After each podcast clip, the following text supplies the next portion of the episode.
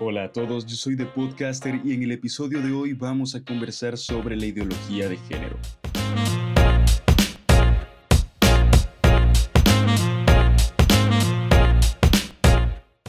La ideología de género es un conjunto de ideas que manifiestan una bifurcación de caminos entre la sexualidad del individuo y su comportamiento en sociedad. Sostienen que el comportamiento del individuo es indudablemente un constructo social completamente desarraigado de sus raíces naturales, siendo de esta forma el género un elemento cultural, moldeable a gusto del usuario. Existen variedad de posturas al respecto, pero podemos dividirlas en dos grandes sectores. El más allegado a las ideas de género, que defienden fervientemente la mayoría de las ideas lanzadas por esta corriente, y luego está aquel grupo de personas que, apoyadas en argumentos científicos, manifiestan que el género no es una condición completamente desarraigada de la sexualidad biológica y que sí hay un componente natural no moldeable por el usuario.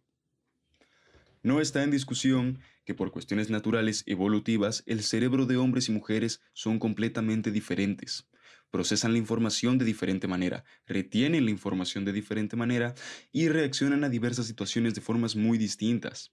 En el libro La gran diferencia de Simón Barón Cohen se explica, según su investigación, cuáles son a grandes rasgos las diferencias biológicas entre los cerebros de ambos sexos, mencionando que el cerebro femenino tiende a la sensibilidad y a la romantización de los hechos, en contraparte con el cerebro masculino, el cual tiende a la sistematización de los hechos y su análisis en base a eso.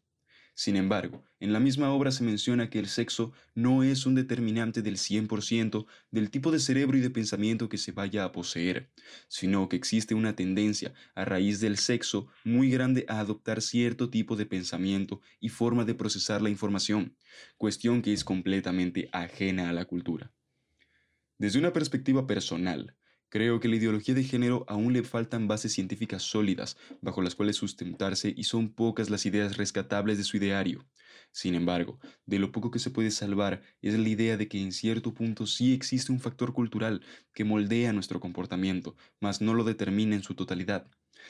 idea que requiere de un estudio transdisciplinario. No es un tema que pueda ser tratado únicamente desde la rama social. Sin embargo, una conclusión que implique un estudio social acompañado, basado y fundamentado en un estudio científico podría ser el inicio de una nueva y verdadera corriente ideológica que sustente en la sociedad con el paso de los años.